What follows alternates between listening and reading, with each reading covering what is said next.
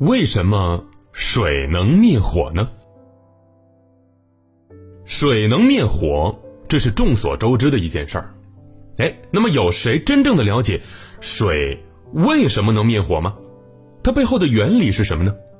哎，今天海豚博士慢慢告诉你。要想回答这个问题，我们就得首先了解什么是火。在古代中国人眼里，火是一种物质。中国古代讲五行，金木水火土，说的是五种物质。呃但其实这火呀，并不是一种物质。它是一种物质在燃烧过程当中所进行的强烈氧化反应。可能听到这儿，有的小朋友要问了：氧化反应是什么呢？啊，所谓的氧化反应，指的就是物质与氧气之间发生的化学反应。也就是说，火在燃烧的时候啊，其实呢是有气体参与其中的，而这种气体就是我们赖以生存的。氧气。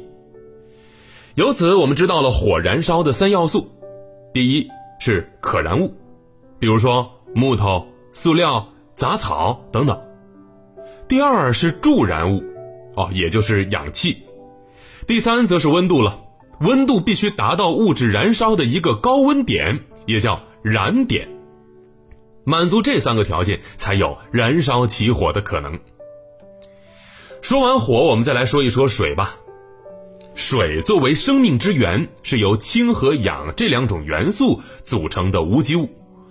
根据科学家的研究，水啊其实是燃烧的产物，也就是说，水里的氢元素和氧元素已经经过了燃烧的阶段，牢牢地结合在了一起，它们就不能够再像之前那样熊熊燃烧了。因此，我们可以得出一个结论，那就是水。不能和氧气发生反应，所以水不能燃烧，也不是燃料。当水碰到火以后呢，就会减少火与空气的接触面积，是助燃物哦，也就是氧气缺少，从而起到了一个灭火的作用。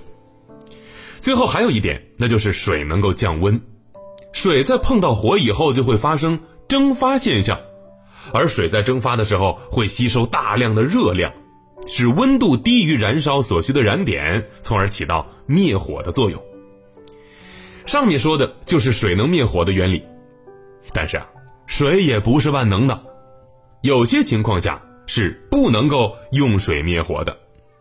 比如，油燃烧，这就不可以用水去灭火。这是因为油啊比水轻，泼了水以后，油不仅不会灭，反而还会借着水势蔓延开来。使火势更加猛烈。还有呢，就是如果家用电器起火了，也千万不要用水来灭火，因为这样很有可能会引起爆炸。